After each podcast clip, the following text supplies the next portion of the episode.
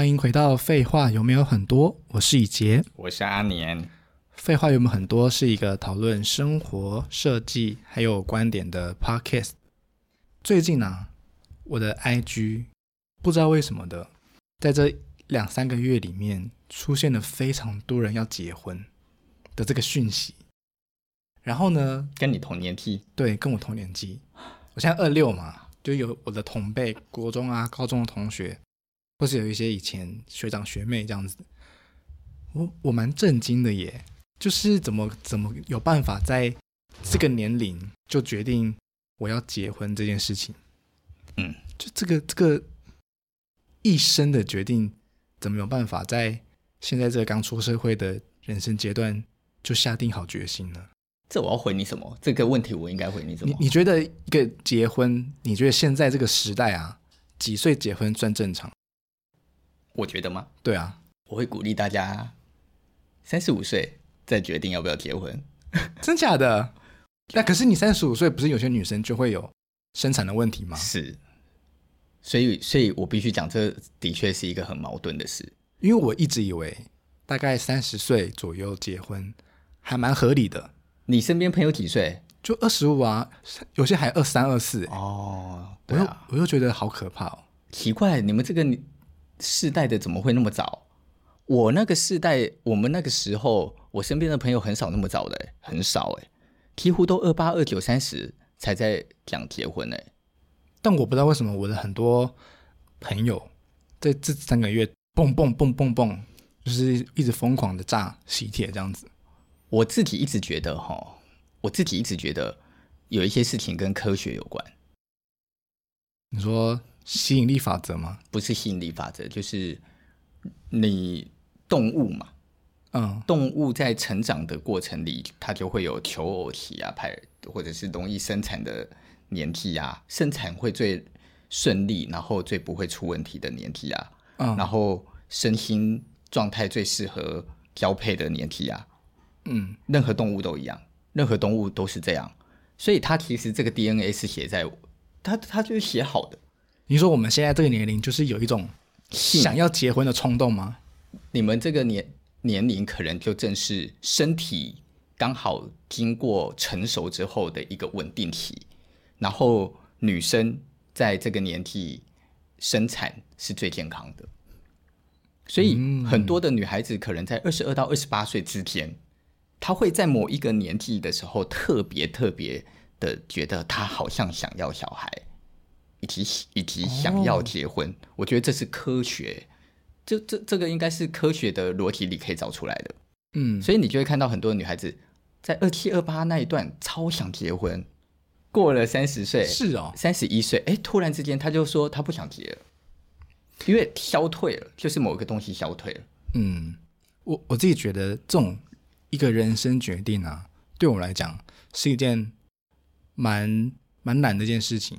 像我觉得这种人生的重大决定啊，其实是我们人生里面一个不断会遇到的课题。今天就想要跟大家聊这件事情，就是大家的人生不知道有没有所谓的选择障碍。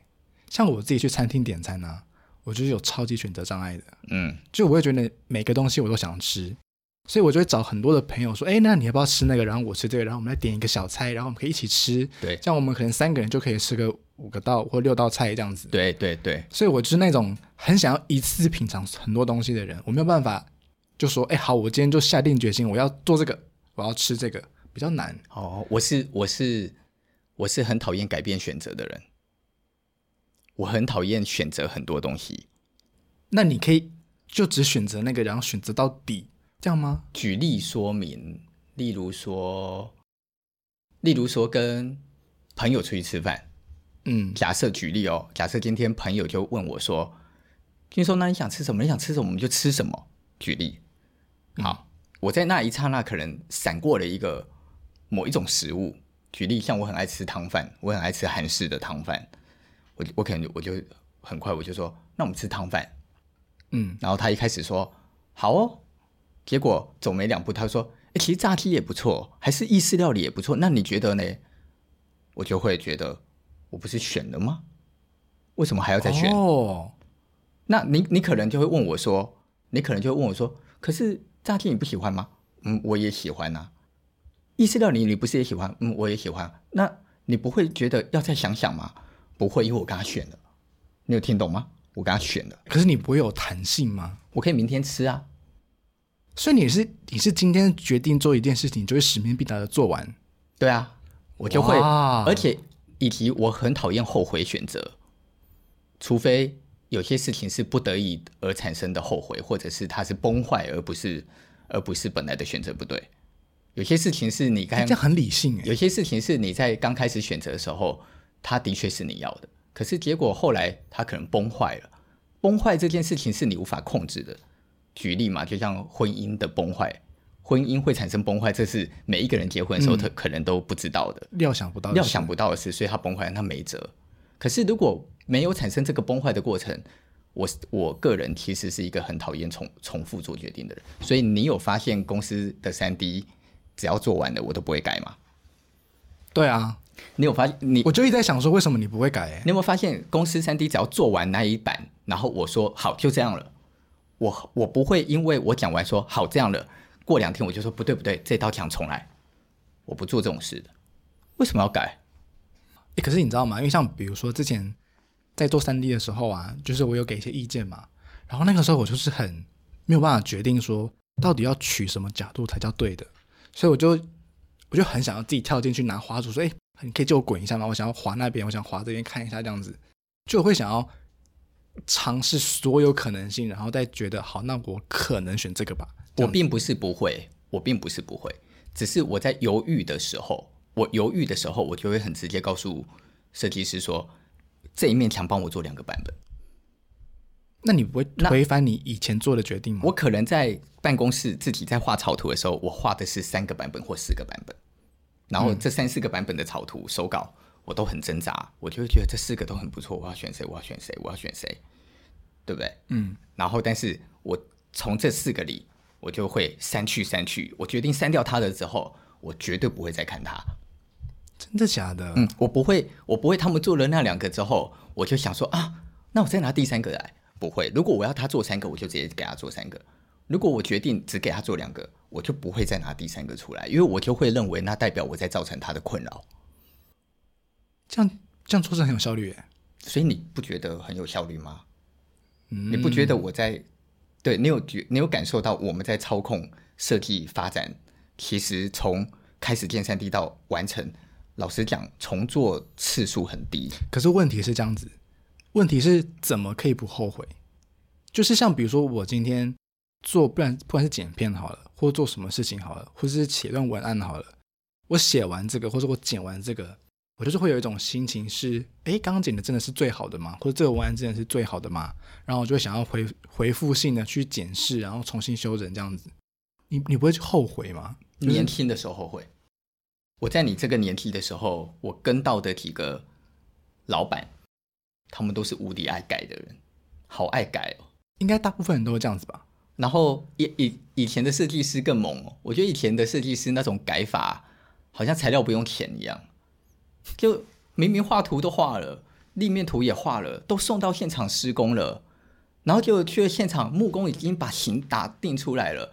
哇！总监走进现场看了一眼，就是说这面墙不行，拆掉。然后就现场又画了一个神秘的版本，就说照这样做。然后这样做哦，师傅那一天可能就拆了，隔天开始做，做到一半又送来另外一张图，又说不照不照那样做了，要照这样做。这太 over 了吧？不 over，以前的老板都这样，真假的，蛮扯的。以前的老板都这样，或者是几乎都做完了，去到了现场才说这设计不行，这这里重重做，这里重改。我都觉得我因为以前耳濡目染，看见他们都这么做，有一阵子我都认为这叫做对的、正常跟合理的。所以我在那个我在年轻的时候，那时候跑工地，有的时候我现场做了，就突然觉得好像可以更好。我就真的会去改东西，嗯，可可是那个时代的工钱、材料钱跟现在比，哇，真的差很多啊。所以你有比较多可以后悔的弹性，嗯，你随着时间、随着时时代在改变，一直到了现在，当木当木工多一个窗帘盒都一公分一公分跟你算，一尺一尺跟你算价格。你多钉一、嗯、一条线板，他就一尺一尺跟你算价格的这个时代哦。天哪，你每一个决定都是一个恐怖的花费啊！但以前不是哎、欸，以前造型天花就是造型天花，你就就说造型天花六瓶。我跟你讲，你那个天花做的再诡异，难做到他妈爆掉也是造型天花，就是那个钱啊。嗯，现在不是啊，他现在是他造型天花，对不对？嗯，他就会跟你算说，在这个面积里的平顶零点三坪或一瓶，造型天花提瓶。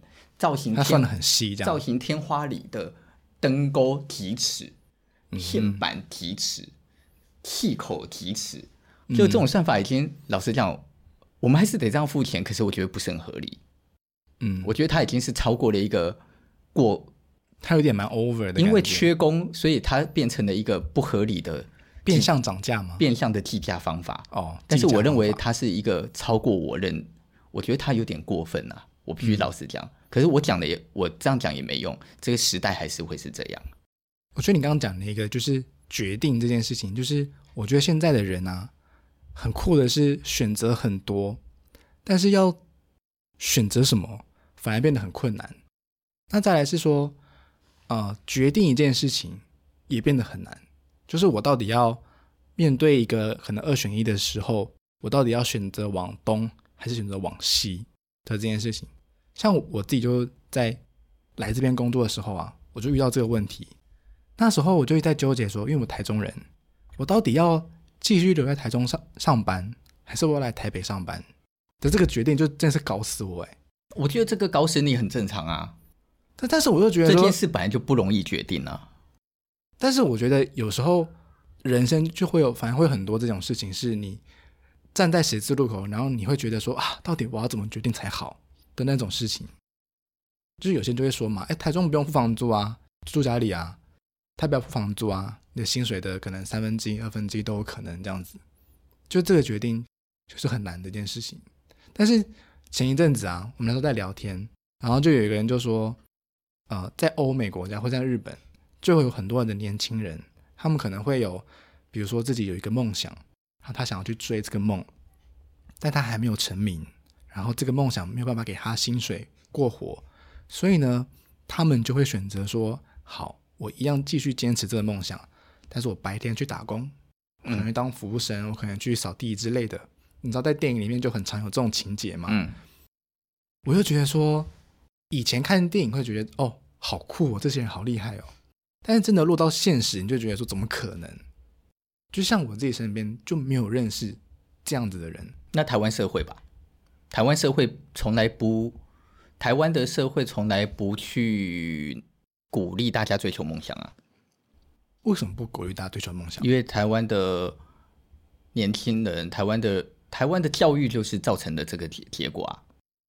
台湾的爸爸妈妈都保护小孩，保护的过度啊。嗯，走路五分钟就可以到家，还开车去接，还骑骑车去接，傻小啊，没有脚，不会爬哦。到底是有多，到底有多不会走路，需要到这个样子啊？嗯，我小学，我幼稚园就自己走路去幼稚园，我国小一年级就自己走路去。你走多久？去走二十分钟啊？哦，你说幼稚园哦？国小，哦，国小，幼稚园没有那么远，幼稚园就是两个街口吧？嗯，我妈有在管我会不会被绑架吗？嗯，被绑了还少一口饭人吃饭呢，还赚到哎、欸？对啊。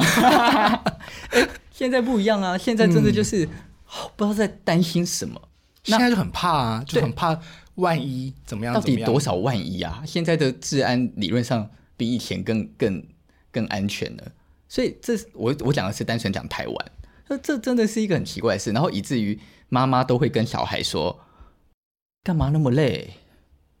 你为什么要加班？你为什么要那么累呢？就不要那么累啊，去找轻松一点的啊。”你你一个月赚少一点，家里还是过得了啊？就现在充斥着这种很奇怪的氛围，嗯，在鼓励大家都不要辛苦。你你那么辛苦，老板有多给你五千吗？这这，其实这我发现啊，我发现很惨的一件事情是，我们聊有的时候很很常在聊很多的话题，都会不小心落入于这教育类这种教育类，然后这个教育类其实都一直落在类似的事件里。嗯，就是整个世界跟整个社会跟所有的媒体跟所有的短影音都在引领大家去仇富，不然就是炫富，嗯，不然就炫富。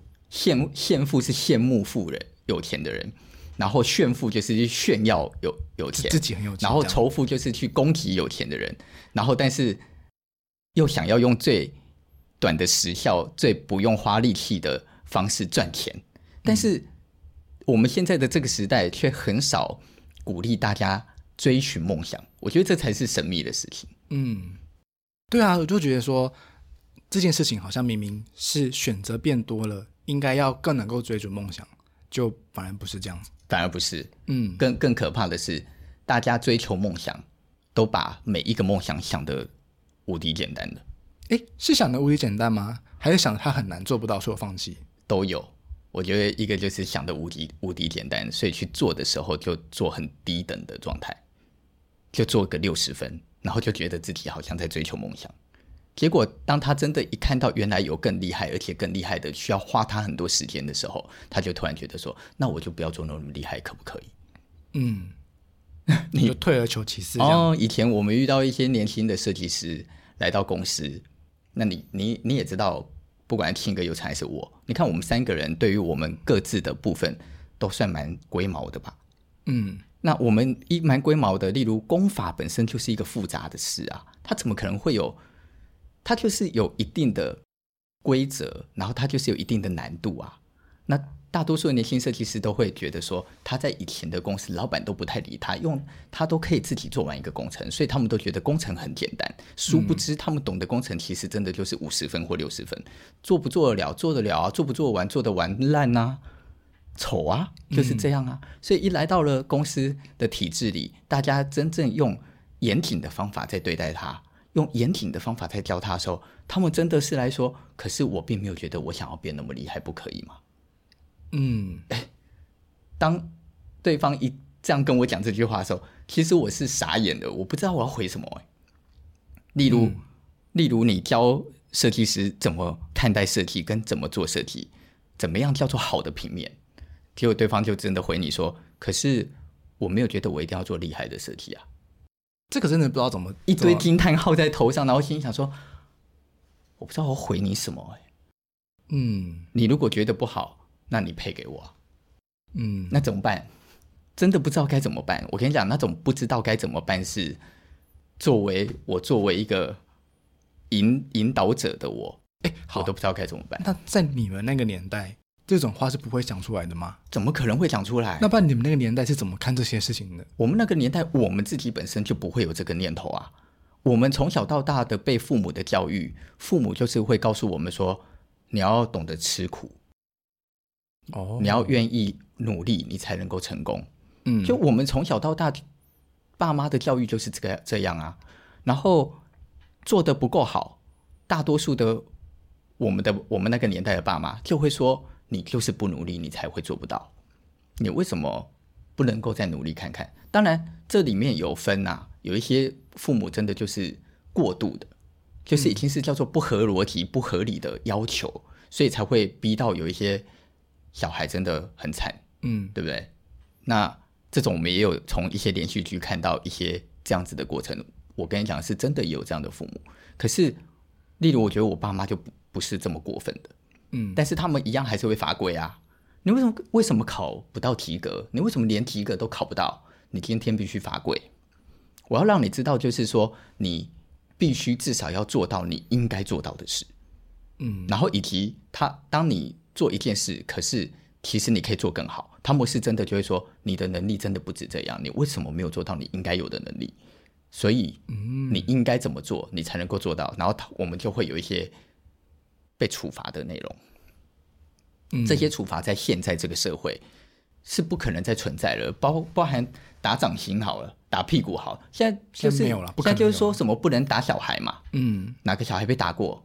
那好，任何小孩都没有被打过，然后就变成很多理由。举例，他考试考四十几分、五十几分，现在小孩超聪明啊，他们都看短短视频长大，都看抖音长大啦。你今天你一一念，他说。你为什么考成这样？你为什么连基础你都不考好？他就可以回你说：因为那不是我喜欢的事。这个蛮可怕的耶。那这种对话你要回什么？你跟他讲说，可是你现在就是学生，学生你要做好你学生应该做好的事，这就是你应该做好的事。但是不是要适他他真的会回得出？可是老师都说要适性成长啊，我考这样老师也没怪我。适性成长是什么意思？就是要选择自己喜欢的事情去努力。你认同你认同这件事情吗？我认为，我认为我认同啊。可是你现在还没到理解什么叫适性的过程啊。哦，所以你在在你还没有达到你可以有选择与适性的条件之前，你必须先练习把你本来就应该要学会的事学到一定的状态，并不是要求你一百分。嗯，可是六七十分合理吧？你至少不是叫做都不会吧？你知道吗？我最近就在想一件事情啊，因为我姐现在的小孩差不多是幼稚园，就即将在两三年就要去小学这样子。然后呢，就现在的国小的啊，或者是呃国中小的教育，就普遍有流行那种呃父母会帮小孩报很多才艺课程。对啊，就比如说什么舞蹈课啊、嗯、瑜伽课啊、游泳课啊，就是各种这种课这样子。那我那时候心里就有一种纳闷，就是这些小孩上了这么多的课，那他们好像什么都会，但其实他们也什么都没有很专精。那这件事情会不会让他们有一种心态，是误以为自己都会了，但是他们其实根本都没有掌握到那个精髓，所以变成是他们会不会做一些需要付出代价的事情的时候，他们就选择退缩这样子。我觉得会啊，我觉得当然也一定有小朋友不是这样，只是我觉得父母们让小孩子去学习那么多的才艺，有几种可能嘛？哈，正面一点看，嗯，我让以前你参加六种才艺，我再来看看你在这六个里面什么你最喜欢，我们再来慢慢删去，然后让你去，哦，让你去专精于你所喜欢的事，对，对不对？嗯，我觉得那也很好啊。这是比较乐观的，嗯，我觉得比较可惜的是，可能很多的父母都不是用这种乐观的方法，都比较就是希望小孩子英文也要会，钢琴也要会，培养他的气质跟音乐的天分，嗯，然后又要叫他去学围棋，什么这样子就可以拥有逻辑的能力，嗯，然后又要叫他去学画画，培养审美的精神，然后他就觉得好像我的小孩必须什么都一定要学，未来才可以成为一个。不错的人，那但是在这个时候就会造成你刚刚讲的那个状态，就他就什么都去学，可是什么都没有真的学好，嗯，但又什么都学了，然后有一天你问他说：“那你喜欢什么？”他又讲不出来他喜欢什么。对，就是你明明学了很多东西，然后你也看了很多东西，但真的要你讲说，那你想要做什么时候，他反而觉得我不知道啊。我觉得选大学科系就是这样子啊，就是你看大家都。很简单的就可以上网去查，到底这个科系在做什么。但真的要你把你的笔去写你的志愿要什么科系的时候，你反而觉得啊，我真的要选设计吗？啊，我真的要选文科吗？那你看，这不就就是跟一个国家看待教育的价值观有很大的关系？在在我们的这个国家里，我觉得可能亚洲的国家很多都这样吧，就是大家都是先看基础学科的成绩。所以在国小、国中都是一切以基础学科的成绩作为基础的条件底下，没有任何老师在意学生到底擅长什么。可是你知道吗？我也曾经想过这件事情，会不会说一个人他从小就知道自己想要做什么，然后慢慢培养这件事情，这件事情真的是好事吗？像我就认识一个人，嗯，他真的很酷诶，他说。他在幼稚园的时候就已经决定他这个人生要做什么了。他说他想要当个幼教老师，因为他在幼稚园的时候，他的老师很照顾他，然后他很欣赏这个老师，所以他就想要成为像他老师那样子的人。所以这个人真的很酷哦，他从小学到大学完全没有放弃这个梦想，然后到大学毕业，他真的做这个工作。但是我就在想说，这样真的好吗？为什么不好？就是。我会觉得说，你难道都不会有一种想说，会不会有其他更好的选择？就就像我们刚刚前面讲那样，就是我会觉得说，你人生有这么多的选择，你一定要在那个时候就决定我要做这个选择，然后一直为他奋斗到你死吗？他没有要，没有要，没有人要他奋斗到他死啊。但是当他去，他先完成了他的梦想，他成了一个幼教老师之后，他会在当幼教老师的过程里去体会到，他所训练跟学习最后所做的这件事符不符合他的期待啊？他可能一开始也会觉得期符合期待，所以他会做十年，他会做二十年。嗯，但是他也可能在做十年、二十年的过程里，他的个性会转变，他遭遇的事情会转变，他会碰触到别的事情之后，他发现他可以再去做别的，他还是可以去选择啊。哦，没有人说他不能改变，可是，可是从小订立一个目标，嗯、慢慢往那里前进的好处是，你至少会对那件事情真正会想要去理解。然后你会愿意为了那件事情真正想要去认识更更深层的部分。我从小我就想要当幼教老师，所以我可能会练习去培养我对于小朋友看待的角度。我可能会在高中开始读的课外读物，我真的就会去找，例如小孩的教育的一些模式。或者是有分成哪哪些类别，然后，所以我我更定力知道说，嗯，我还是觉得我想做这个，然后，所以我大学就真的去上幼保系，嗯，然后，所以我理解我要干嘛，那我就去当了一个幼教老师，这很好啊，因为某个程度我就是这样的人。哦，你是这样的人，我觉得我就讲，因为我就是属于很懒得改变的，我很懒得改变选择。嗯，哦，在我的国中生生活以前，就会比较多改变。原因是因为在我的国中生活以前，我就是一个老实讲，我觉得我我就是属于多才的。我觉得我很多东西我都会。哦，我我很会运动，然后我又很会画画，我又很会写书法，就是很多东西，有的是我连学都不用写学哦，我看着别人做我就会了。嗯，那我那个时候我都心里想说：天哪，那我这样我喜欢什么呢？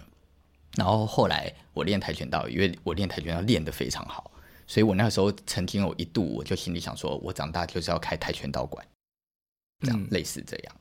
可是毕竟就是小时候，小时候你会遭遇的事情太多种了，嗯、所以你一转移了目标，那一件事情就在你生命中消失了。当我念的国中。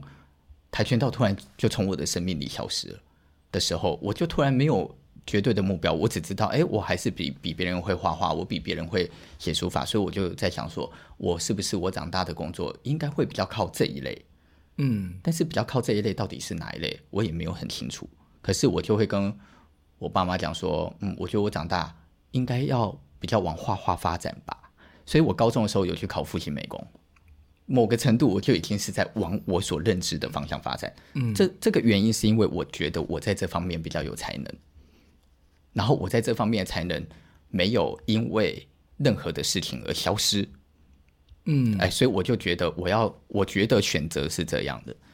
我觉得人生没有所谓的你最想要什么，我从来不认同这件事。有些人就会说，你必须往你的你想要的梦想前进。我认为。梦想的前前进必须先有有一个决定选择，你再来决定这个梦想是什么。决定选择是什么意思？决定选择就是当我先决定知道我想选择的是运动，还是我想选择的是往偏画画。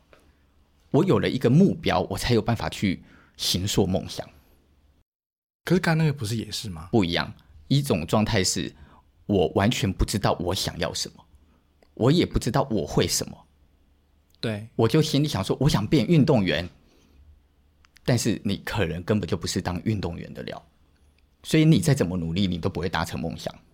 你意思说我想要这样，跟我知道我为什么想要变成这样是有落差，是有落差的。哦，小时候说你想要当什么，你也不知道你体体力体育好不好，啊、长大会不会变个小胖猪，嗯、然后你也不知道。你有没有画画的才能？你就说，我想长大想要当像毕卡索一样的画家，哇，拍拍拍拍拍拍手。就一上素描课的时候，干，每个画最丑的都是你，当屁当啊！你没这个才能啊！你小时候说我以后我要当运动员，我要像 Michael Jordan 一样，结果你扁平足，这就跟你的梦想无关嘛。有的人是盲目的追求梦想，可是你不适合这个梦想嘛。可是，如果你是理解你自己的，嗯、你自你理解你自己，大概对从小到到到到一个年纪，你一定会知道我反我做哪些的事是最最省力的，而且最适合的。对，谁会不知道？我就不信没有人，我就不信有人真的不知道。很多的人就会讲说，我从小到大我都不知道我要什么。哎，对啊，这种人很多哎。那我我当然相信，那你就可以认真去思考一下，你在你的生活里做哪些事的时候，你发现你比较快乐，以及做哪一类的事的时候，你发现你最容易上手，你就去做那件事。嗯，很多很多的人之所以常常都会说我不知道我要做什么，那是因为为赋新词强说强说愁啊。就是他根本不知道他要什么的原因，是因为他也从来没认真想过他要什么。然后再来就是他可能他很多的想象都是有点过度的浪漫了啊。嗯，但是你当你很务实的时候，我们就是先选择一个最适合的。我做什么最轻松，我就先往那里去。如果我发现我很会演说，我很会讲话，我就就去尝试找可以展现我可以讲话的工作。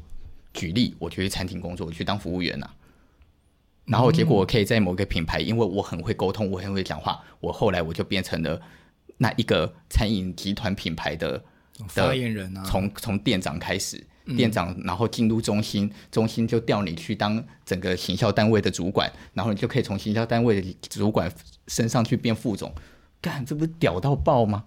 那可但可是这个问题就是我适合什么？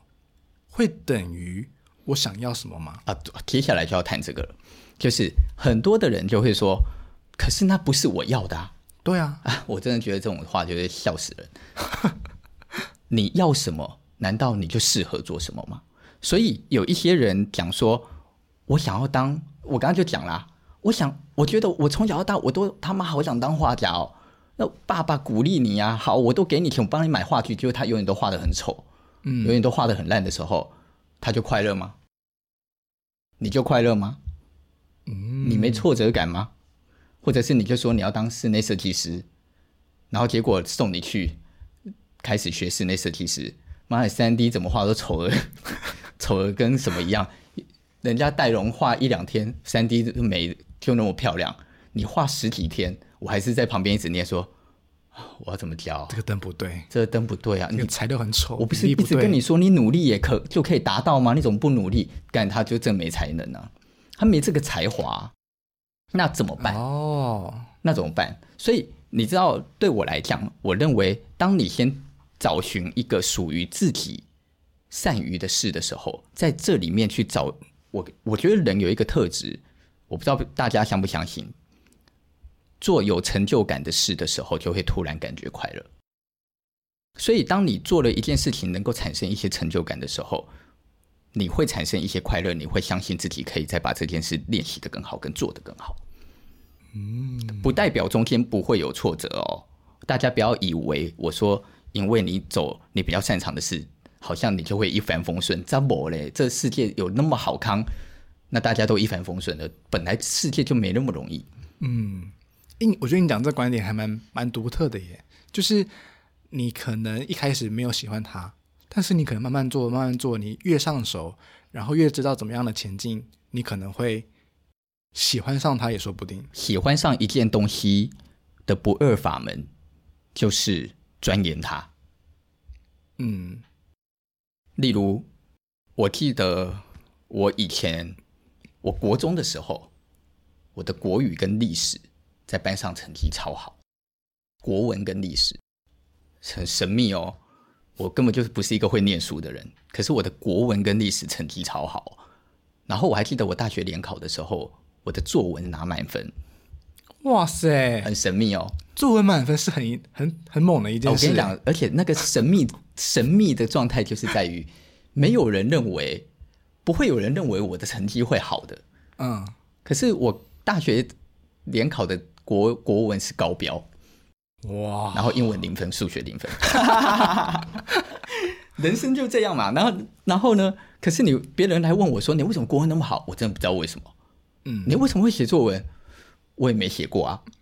但就这么诡异，就是这样。然后，哎，结果我要讲的重点是什么？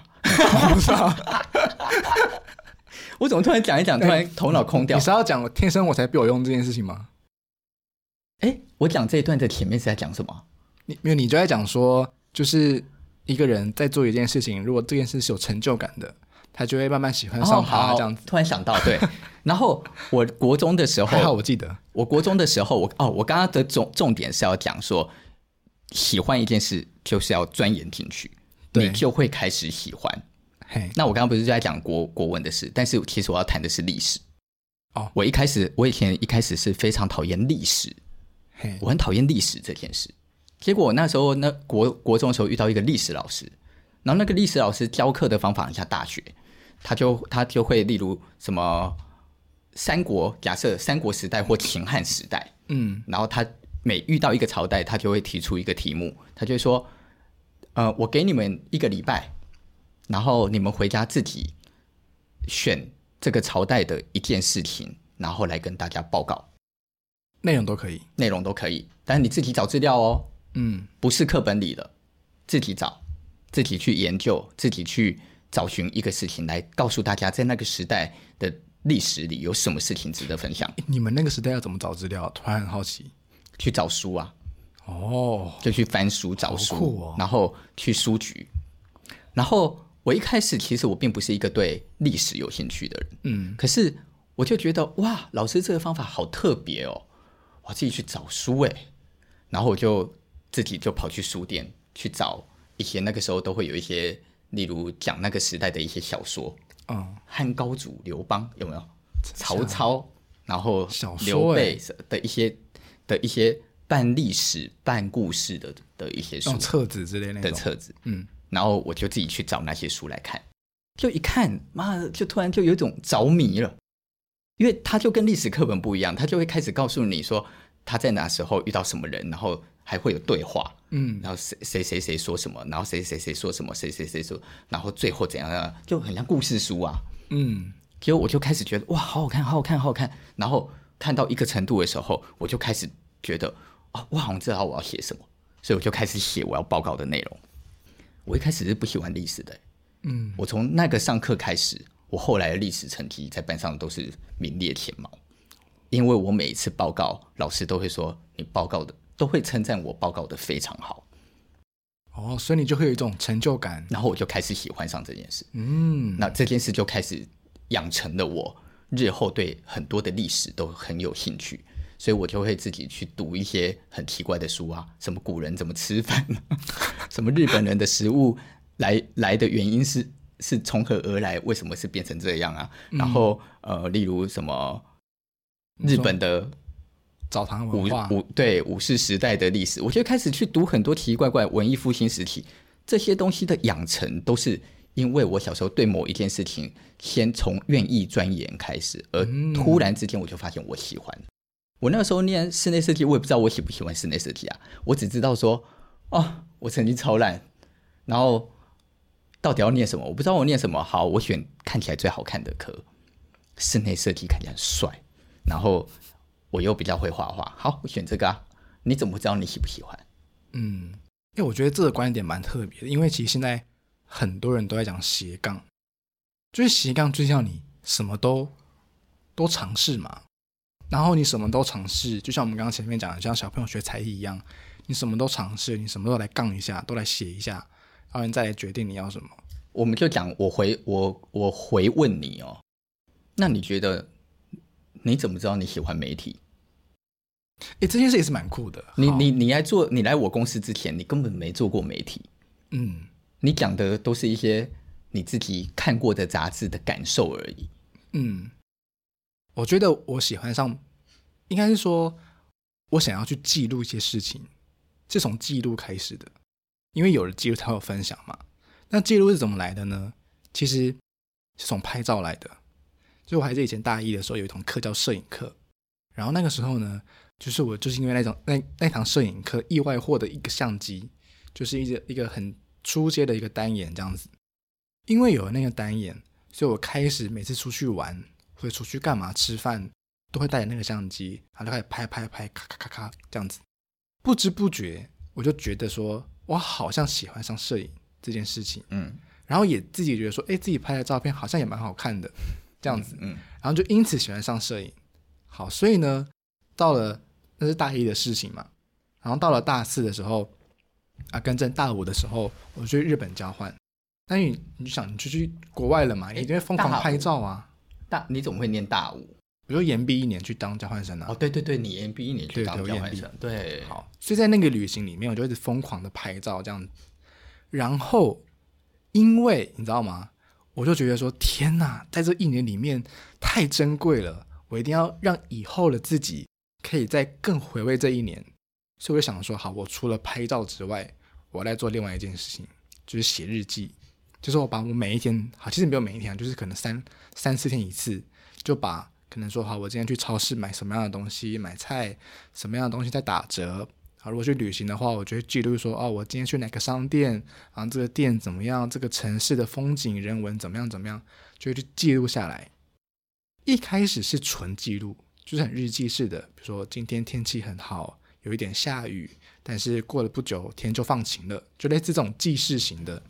但是慢慢的就演变成一种情绪上的抒发，就是比如说，呃，今天看到海上面有一个海鸥飞过去，天呐，心里突然觉得好平静哦之类的这种，就开始会加入一点自己的情绪，慢慢的就开始有一点起承转合了，就变小说，就是还有会有哦早上遇到什么事情，然后遇到什么人，然后突然一个心境变化，然后得到一个什么人生的一个结论，这样子，就慢慢变成这样子。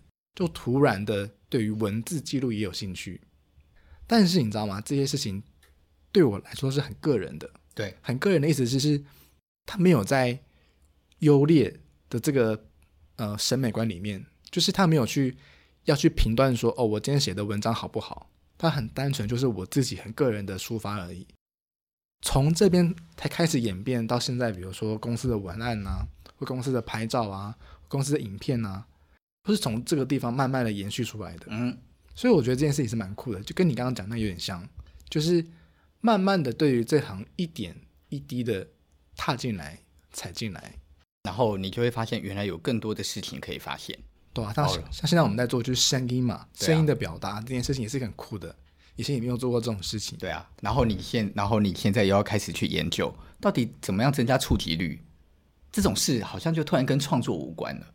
可是，哦、对，可是，嗯，可是它会影响你到底能不能最终将你的东西被看见，所以你不得不去理解这件事，嗯、否则我那么辛苦制作内容没人看，到底为了什么？嗯，哎，有的时候事情就是循序着必要的发展而发展嘛。像像我，我我觉得我跟你就很像啊。我一开始做室内设计，谁会知道要不要什么理念啊？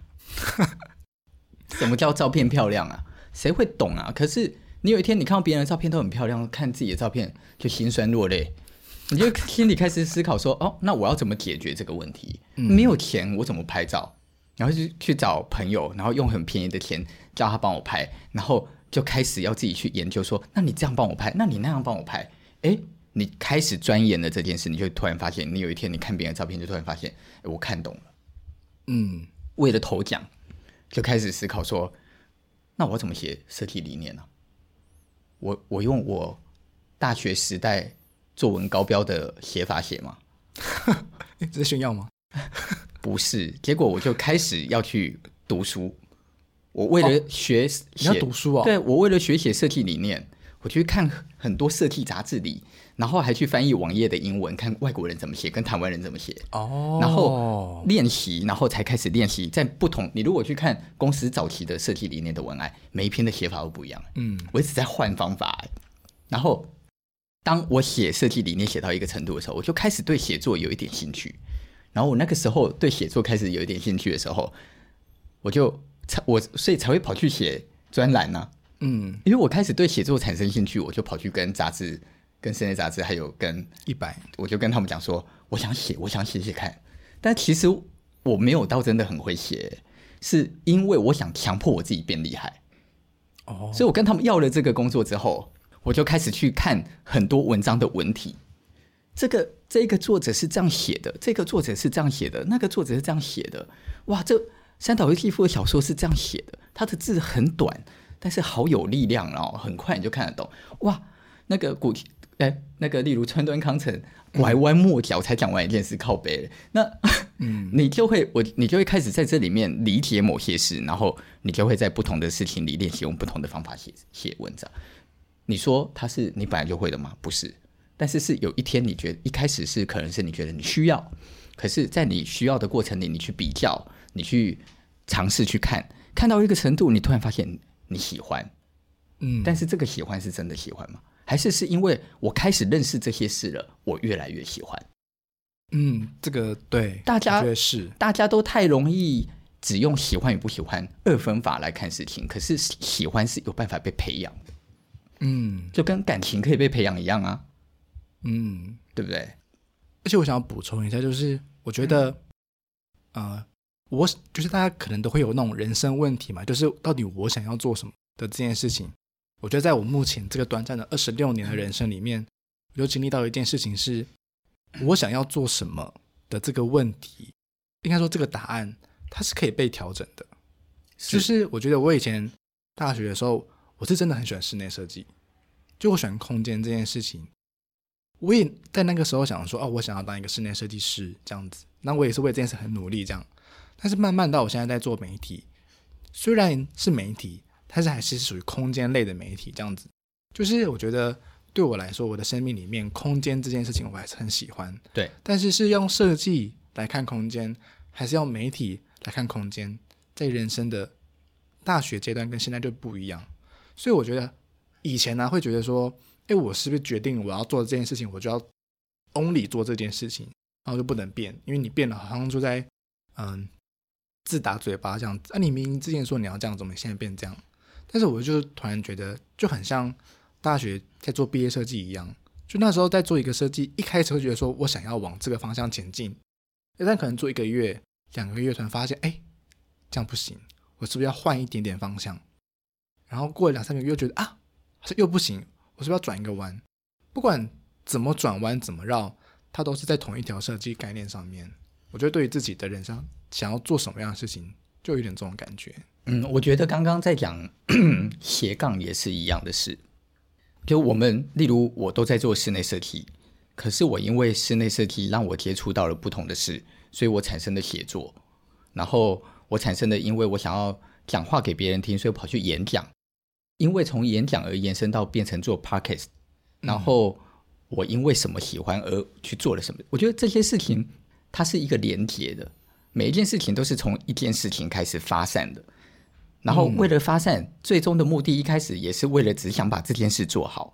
可当你发散了之后，又开产生了对不同的事情的兴趣，你就也会再把那件事越做越好。嗯，所以到了某一个程度，有一天别人就会说：“哇，你真的很斜杠诶！你又能讲话，你又能写作，你又能做设计，你又能干嘛？”事实上，这些是一开始的初衷都是留在相同的时间里。嗯。嗯像我自己觉得斜杠这件事情呢、啊，以前会觉得说斜杠好像不对，因为你要不是应该要先把一件事情专精，再做其他事情吗？但是后来又仔细想一想，就觉得说斜杠这件事情的本身好像是没有所谓的对错，他会去根据看说你是在什么时间斜杠，跟你为什么斜杠。像我觉得你刚刚讲的，就是我想要分享的，就是你的斜杠的时间。是在你已经把你该做的分内工作都已经做到一个程度的 level 了，然后你再去发散。我觉得在这个时候的斜杠啊，才是真的斜杠。如果你是在自己都还没有决定要做什么时候就就斜杠，那你就很容易像我们刚刚前面讲的，你很容易做一落二，做三落四这样子。嗯，就是那个时候的斜杠好像就没有真的是对人生是好处的。嗯，当然有些天才。他天生就是那样，那就另当别论。那种就是我们先排他啦。嗯，对，就先不好意思喽。对，就先不讨论他，因为那一种就是真的很天才型的。那那一种人没辙，可是正常人的状态里，你就是需要有一些过程来、嗯、来来连接这些事情，你才能够慢慢的让每一件事情都茁壮。嗯、但是回头讲一下，因为我们一开始是谈的是在讲抉择这件事嘛。对，选择，你你你怎么样去判断选择这件事情？这件事好像没有稍微把它讲完，可以这么讲吗？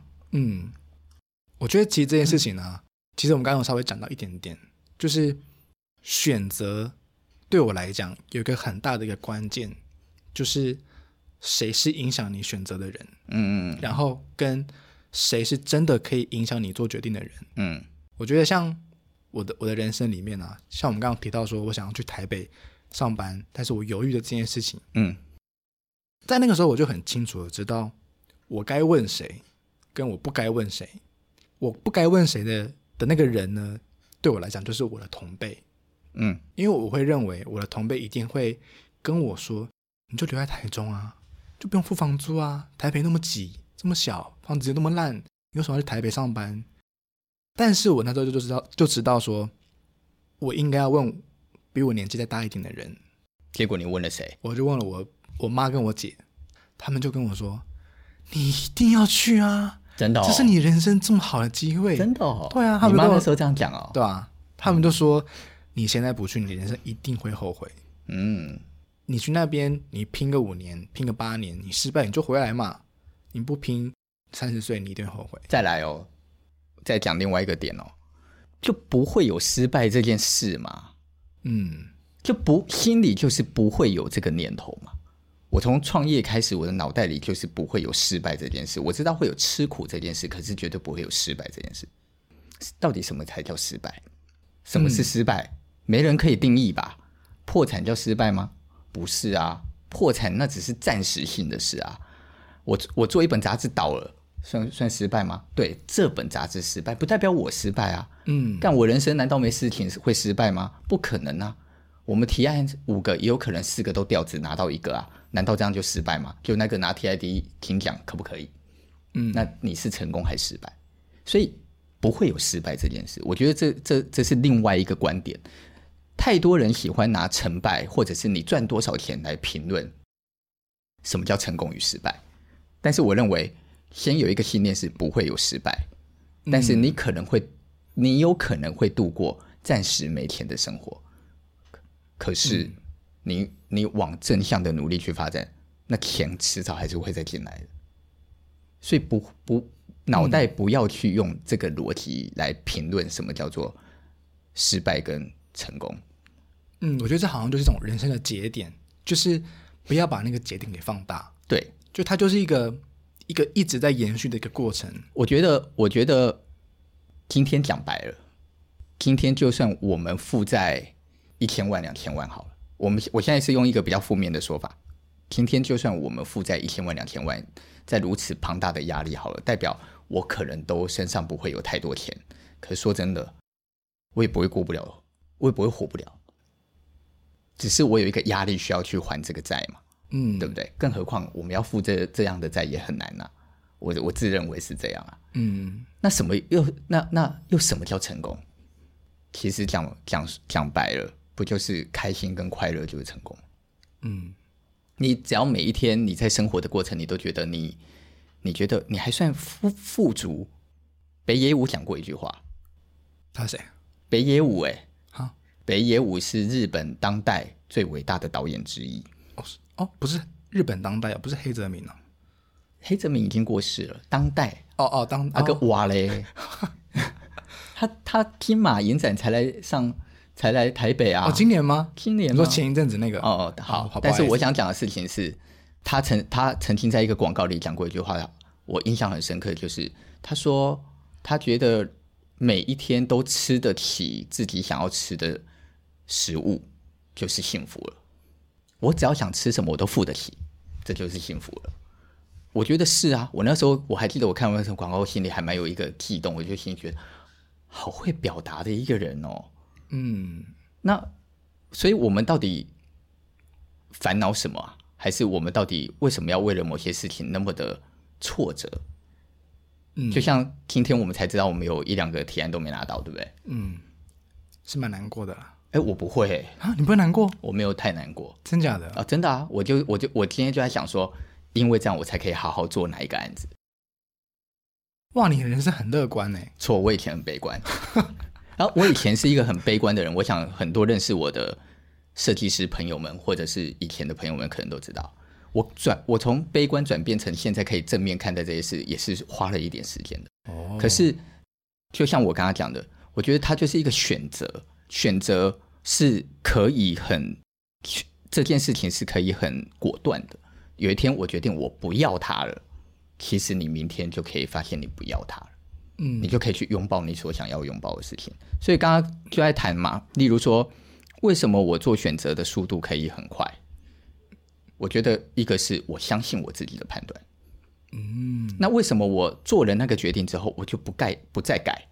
所以公司的三 D 跟最后做完几乎从来没有不一样啊，就是类，就是很很像啊，很像啊，除非被改这样子，被改也不是我改，哦，就被对啊，被业主，除非被业主改，业主硬说这里真的得改，所以我们改了一点东西，否则公司的三 D 到做完。大多数我中间绝对不改东西，嗯，那我为什么不改？因为我相信我的选择啊，嗯，我相信我决定了的事啊，我为什么要那么对自己没信心呢？我后来慢慢的成长到一个程度，我就在回想曾经的那些看过的设计师，一直改东西，一直改东西，我突然发现，哦，也许他们不够有自信，或者是也许他真的太犹豫了。可是说真的，你可以很 picky 的去追求这个一分的差距，我觉得也是好事哦。嗯，但是我不要 picky 的去追求这一分的差距，而是好好把这个花费在这一分里差距的时间，变成好好将这一个事情做好。我觉得他依然可以得到这个一分。嗯，我我不知道你有理解我意思。要白话一点，今天这一道墙已经做出了这个雏形了。我突然发现它不如我想象中的好。我所做的事情是思考如何在工程的品质以及配色以及什么东西去思考如何让它最终完成可以变得更加分，而不是拆掉它。结果我今晚再熬夜想重想一次这一个墙应该怎么做设计。我觉得这是两条路。就是你不是把它打掉重来，你是站在原本的基础上去想怎么样让它变得更朝你想要的发展去前进。没错，而而我认为很多的事情它一定都是有条件可以调整而变得更好的。嗯，那回到一开始我们讲的选择障碍的这个障碍这件事情，我觉得在今天这个讨论呢，我自己认为面对障碍有一个我自己的一件。一个心得就是，有些事情真的是需要一个傻劲或冲劲，就是包含我觉得前面讲的那个结婚这件事情也好，你说他们真的是很理性的想完说，哦，我们这样子的钱，我们这样的住，我们这样子的生活都 OK 了，所以我们才结婚吗？肯定有时候不一定是这样子。我觉得回想我那时候来台北，或者我那时候去日本留学，其实那个源头就是一个。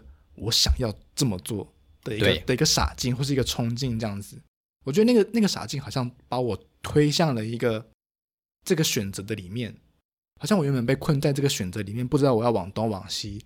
但是有一个这个傻劲，就让我突破了这个选择障碍，然后去到一个新的方向。所以我觉得在面对这种人生的选择的时候啊，好像一个不管是热情也好，或是别人的一个鼓励也好。它带给我们的一个冲劲跟傻劲，都会让我们的人生产生一些新的方向。那在这个新的方向，就像你讲的，它就是一种不是一枪定生死，嗯的一个选择，嗯，它就是你喜欢，然后你钻研嘛，对，然后你钻研了，你可能发现你真的很喜欢，那你继续；那你发现你真的不喜欢，那你也可以再调整你的方向。懂？我觉得这是一个我在看待障碍这件事情的一个想法。我觉得是。其实人生可以随时做调整的，但是调整没有问题，因为调整跟选择不太。